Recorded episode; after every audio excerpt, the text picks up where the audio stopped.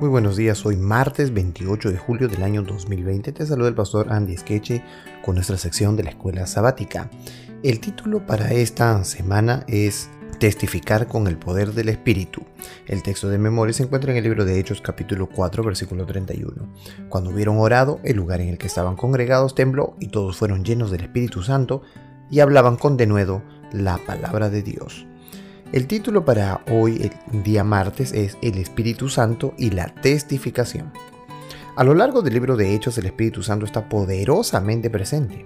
Él ministraba a los creyentes y a través de ellos mientras testificaban por su Señor en una variedad de formas los fortaleció para enfrentar las pruebas y los desafíos de ser testigos en una cultura hostil, los condujo hacia buscadores de la verdad sinceros, preparó los corazones de las personas en ciudades enteras antes de que los creyentes vinieran a esas ciudades, abrió puertas de oportunidad con las que nunca soñaron y fortaleció sus palabras y sus acciones.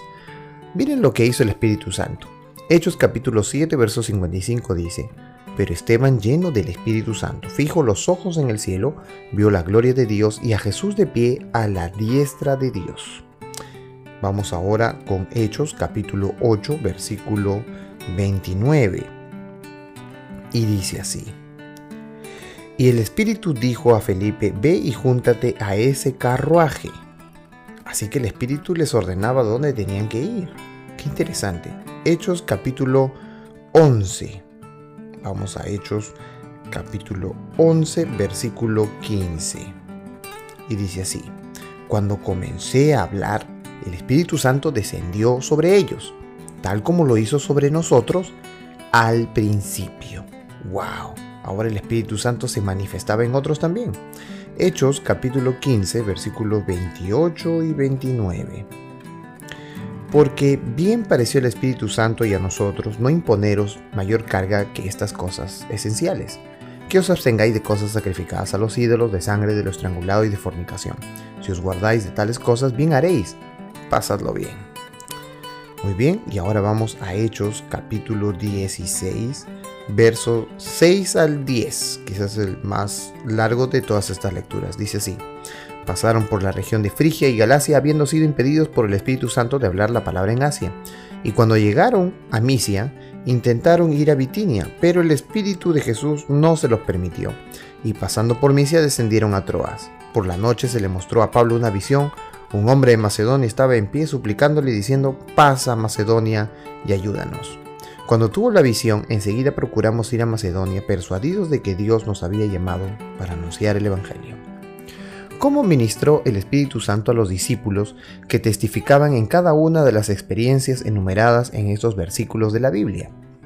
En otras palabras, ¿cuáles fueron algunas de las diversas cosas que hizo el Espíritu Santo en estas situaciones? Bueno, el variado ministerio del Espíritu Santo en el primer siglo fue realmente asombroso. Las experiencias anteriores son solo una muestra de su actividad.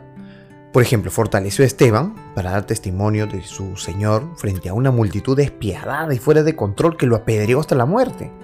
Milagrosamente guió a Felipe, a un etíope influyente que estaba en la búsqueda de la verdad, para abrir el continente africano al Evangelio. Le dio a Pedro una señal de confirmación cuando los creyentes gentiles también recibieron el don del Espíritu Santo. Reunió a la iglesia en unidad en un momento en que fácilmente podría haberse dividido sobre el tema de la circuncisión y abrió todo el continente europeo a la predicación del Evangelio a través del apóstol Pablo. El Espíritu Santo estuvo activo en la iglesia del Nuevo Testamento y está activo en la vida de la iglesia hoy. Él anhela llenarnos de poder, fortalecernos, enseñarnos, guiarnos, unificarnos y enviarnos a la misión más importante del mundo, que es llevar a hombres y mujeres a Jesús y a su verdad. El punto que debemos recordar es que el Espíritu todavía está activo y está trabajando hoy, tal como lo estaba en la época de los apóstoles y la iglesia primitiva.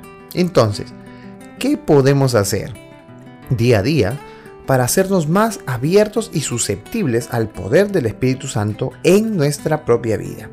¿Cuáles son algunas de las decisiones que debemos de tomar para permitirle trabajar en y a través de nosotros, pues la experiencia de los discípulos nos enseña que cuando ellos se humillaron ante Dios y dejaron eh, de vivir sus vidas como seres humanos y empezaron a vivir en las manos de Dios, entonces el Espíritu Santo empezó a hacer en ellos lo que Dios quería que ellos fueran.